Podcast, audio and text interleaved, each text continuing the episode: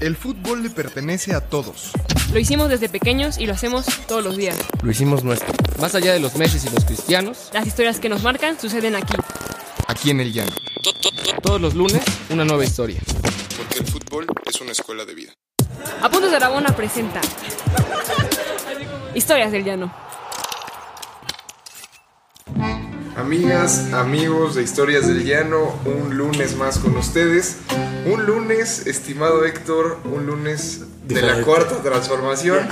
Ya estamos subidos al tren. Es lo que Eh, se ve en el aire cuando Ya venimos hacia somos acá. Venezuela casi. Eh, y es un gusto estar con ustedes, diría Paco Taibo camaradas. Diría. Eh, no, no es cierto. Este, un gusto estar hoy. Hoy no está nuestra querida Pau, pero sí está Héctor y está Esaú. Estoy yo. Esaú, bienvenido. Mucho gusto, mucho gusto otro lunes aquí con ustedes. Y, eh, y pues vamos a, vamos a tener una invitada, ¿no? Muy especial el día de hoy. Eh, una invitada que, pues que, que nos tomó la llamada, ¿no? Y nos va a contar un poco de quién es. ¿Quién es Esaú? Cuéntanos. Sí, se llama eh, Ana Karen López Morales, es defensa central del Club Universidad. Bienvenida, Ana, ¿cómo estás? Hola, muchas gracias por la invitación a todos ustedes. Es un gusto estar aquí contándoles un poquito de lo que es mi vida en el fútbol. No, hombre, el- gusto es nuestro. Eh, cuéntanos, a ver, estás en Historias del Llano, un programa, eh, un programa distinto, un programa que busca como mostrar al fútbol Como escuela de como una escuela de vida, ¿no? Eh, que eh, todos hemos aquí contados algunos ridículos nuestros. Entonces, eh, pues bienvenida. ¿Qué, ¿Qué historia nos traes? Quisiera contarle miles, pero creo que la que me ha marcado es la etapa que para todos creo que por sí la universidad es algo difícil y llevarla ahora con de la mano con algo que te apasiona, que para mí es el fútbol, pues doblemente difícil, ¿no? El reto es más complicado, pero creo que les puedo decir ahorita que no es imposible. Eh, los límites te los pones tú y, y aquí estoy ya Eso. eh, siendo Como una titular, enfermera. Ya, ya casi acabamos, Ah. ya vamos por el título. Eres- Aún falta eso, pero Eres Soy enfermera. enfermera. Enfermera. Así Órale. es. ¿Por qué, ¿Por qué universidad? yo estudié en la FE Zaragoza de la UNAM. Ok, buenísimo. ¿Ya estás, en, ya estás en prácticas profesionales y todo esto? Bueno, obviamente ahorita no por lo, del, lo de Pumas, pero... Ya mi servicio social ya lo, ya lo acabé. O sea, literal, estás esperando el en título nada julio. más. Sí, ya no estoy esperando el título ahorita. Ah, muy Y bien. paraste, sí, y te cayó esta chance de, De Pumas, ¿no? de Pumas, ¿no? Sí, me cayó en la etapa, mm, creo que más difícil para mí en cuestión de que ya era mi último año de, mi medio último año de universidad y estaba la oportunidad, pero la oportunidad se presentaba en un horario pues complicado, ¿no? Que eran los horarios de escuela, entonces, pues bueno, les, les voy contando, ¿no? Sí. Todo, eh, bueno, yo siempre he sido de, de Pumas, siempre he portado estos colores desde chiquita, desde que empezó mi historia en el fútbol. Eh, primero les voy a resumir un poco. Estuve con el, un utilero de Pumas, que se- le dicen el Pantera. Él fue mi primer entrenador, con el cual estuve dos años y pues jugaba con niños, ¿no? Después él me lleva esta Yamile de Toluca. Ella también estaba ahí conmigo. Empezamos en, en las mismas tierras. Yamile Franco, y ¿no? Así es. Ya. Con ella éramos las dos niñas que, que representábamos, por así decirlo, a ese, Ese grupo ¿no? de niños que entrenaba. Sí, Ah, era un campo de tierra. Yo sí empecé. ¿Cómo crees? Eso, historias de- llano, carajo. Lo de barrio, ¿no? De las que sabías que te tenías que enterrarte en la. Bueno, empolvarte. La colcholata que estaba ahí en la cancha. Oye, sí, sí, sí. y- te- Las, pie- las piedritas todas enterradas en las rodillas, toda raspada, las granizadas, miles de cosas, ¿no? Me tocó desde empezar de... A mí sí me tocó empezar de ceros. Después el Pantera nos lleva a Andrea Soccer, ya un equipo de fútbol femenil, y ya ahí estuve aquí cinco años. Ya después eh, pues entra la, la etapa de la universidad y pues siempre he amado Pumas y aparte la UNAM, entonces decido representar a la UNAM, ¿no? Correcto. Ahí es cuatro años dificilísimos en los que pues yo vivo por, por cuatro caminos y e ir hasta Zaragoza, hora y cuarto, hora y media de viaje Uh, y en las tardes ir a entrenar, ¿no? ¿A qué hora, a qué hora entrenabas? Ana? En ese tiempo entrenábamos de 2 a, de 2 a 4. C- ¿Cómo era un día, un día normal Exacto. en esa Un época? día eh, me levantaba como a las 5, 5 y media, iba a la escuela, bueno, me iba en metro, a veces había unas ocasiones en las que mi papá me iba a llevar al, al metro Tacuba, ¿A qué hora entrabas? de ahí a las 7 entraba, Uf. diario. Eh, mi papá me llevaba hasta el metro, Ok. de ahí toda la línea. Lo bueno que tuve algunas ventajas en las que vales de que me tocaba pues el metro muy tranquilo, ¿no? O sea, siempre me tocaba la vía que iba tranquila, ¿no? Porque en ese horario Es que a las de siete, Pantitlán pesadísimo. para acá, pues Sí, todo sí. súper lleno. Claro. Pero ya de aquí para allá todo muy, Libre. bueno, más tranquilo, más accesible para todos. Pues ya llegar a las 7, tomar clases. eh, algo así que me ayudó muchísimo es que mi mamá me acostumbró demasiado a siempre cargar con mis toppers de comida. Siempre. Entonces era mi, A la una mochila Batres. de útiles y una mochila de comida. O sea, y todos mis compañeros siempre me pedían de comer. ¿Por qué? Porque sí, o sea, en verdad, ellos viviendo a veces más cerca que uno, no les gustaba o no tenían ese hábito, ¿no? Y a mí, pues también por el deporte te haces el- ese hábito Ah, de comida siempre sano, comida de casa. mantener una buena alimentación. Y mi mamá, pues me, era una mochila literal de comida, pero llena. O sea, era, desayuno, colación y comida. Te armabas la No vendimia ahí. pero- La sí. vendimia de sincronizadas ahí. Nada, de sándwich, de todo, ¿eh? Y, y luego pues yo tomaba clases, salía a veces a la una, a veces se me, se me acomodaban las cosas y lograba llegar a las dos, pero por lo regular nunca, ¿no? O sea, la verdad siempre llegaba a las tres, tres y media hasta CEU, porque de saliendo de clases me iba hasta CEU, ¿no? Corriendo ahí como loca y tenía que apenas entrenar, podía a veces entrenar media hora con el equipo y aparte tenía que hacer yo trabajo extra, pues para compensar Sí, el trabajo que hizo mi equipo, ¿no? Porque pues tampoco yo iba a llegar como, Como estrella, ¿no? como Juan sí. Camaney, como dicen por ahí, A la y ya no juego y punto, no, no. O sea, yo sabía respetar el trabajo que hacían las demás y hacía mi trabajo extra, este, acabando el, el entrenamiento con ellas, o había unas ocasiones en las que pues entrenaba con los representativos más chicos. Ah, ok, ok. Con tal de cumplir el tiempo. Exacto, y pues también pues poder crecer como futbolista.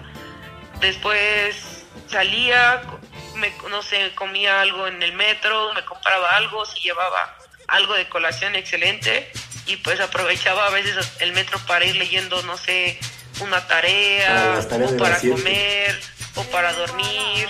o sea, siempre trataba de esos aparentemente tiempos libres, Claro. pues aprovecharlos para, para ayudarme, ¿no? Y poder tener un más descanso para rendir al siguiente día. Y ya llegaba a mi casa como a las 7, 8 de la noche, si bien me iba, y a, a bañarme, comer y hacer tarea, ¿no? Y dormirte, a veces me tocaba dormirme hasta las 12, una, y levántate otra vez al siguiente día a las 5. O había ocasiones que la verdad, por amor al arte y también porque mi carrera no es no- todas las carreras son complicadas, creo, o tienen su, su nivel de complicidad, pero el- creo que el- las carreras de la salud son de ponerle muchísima atención, porque Sí. no estás tratando con cualquier cosa o con, o con materiales que se puedan reponer, ¿no? En la enfermería y la medicina no, a veces no hay que verlo tanto como una competencia, ¿no? Sino como una forma de ayudar a que eres un grupo médico o un grupo de la salud que tienes que ayudar a, al cuidado de, de la salud, ¿no? De una persona. Este, y yo siempre creo que lo he visto hasta- la fecha así, que eso es mi carrera para mí, ¿no? Soy un alguien que colabora para, al- para un objetivo que se tiene como un grupo, ¿no? Desde el médico, desde el laboratorista, desde el radiólogo, desde todos, ¿no? Sí, Todo un equipo, todo un equipo que, interes- o sea, que trabaja para so- un solo fin, ¿no? Pero, oye, Exacto. y, o sea, y, durante la carrera fue cuando ya fue como más serio, serio tu acercamiento al fútbol, o sea, ya como tal, de ya de comprometerte a entrenar, de comprometerte a ir allá y comprometerte a toda la cuestión de futbolística. Sí, ahí me entró mucho el compromiso porque fue cuando también era uno de mis, de mis motivaciones que había universidad mundial, ¿no? Entonces, era como un paso ser- de acercarme también a selección, ¿no? Porque creo que hasta la fecha lo, lo sigo buscando, estar algún día en una convocatoria y de ahí poder este, asistir a un mundial. Claro. Eh, pero desde ahí empezó más mi disciplina como futbolista. Eh, y como te digo, ¿no? Para finalizar mi día era eso y los fines de semana los aprovechaba pues para tareas o, o para descansar o para a veces, entre comillas, estar con mi familia. Porque si no tenía partido era dormir, o sea, siempre tenía algo Ah, que hacer. claro, los entonces- partidos, nos faltaban los partidos. Sí, sí, o sea, los partidos los fines de semana y luego que si te tocaba viajar, es más pesado, ¿no? Era un nivel de, de organización muy, pues, muy fuerte, o sea, sí tenía que estarme organizando muy bien y olvidarme de algunas cosas que te puedes en ese tiempo puedes disfrutar, pues como estudiante, ¿no? Desde una fiesta hasta una salida con tus amigos. Sí, eh, eh, justo te iba a preguntar eso.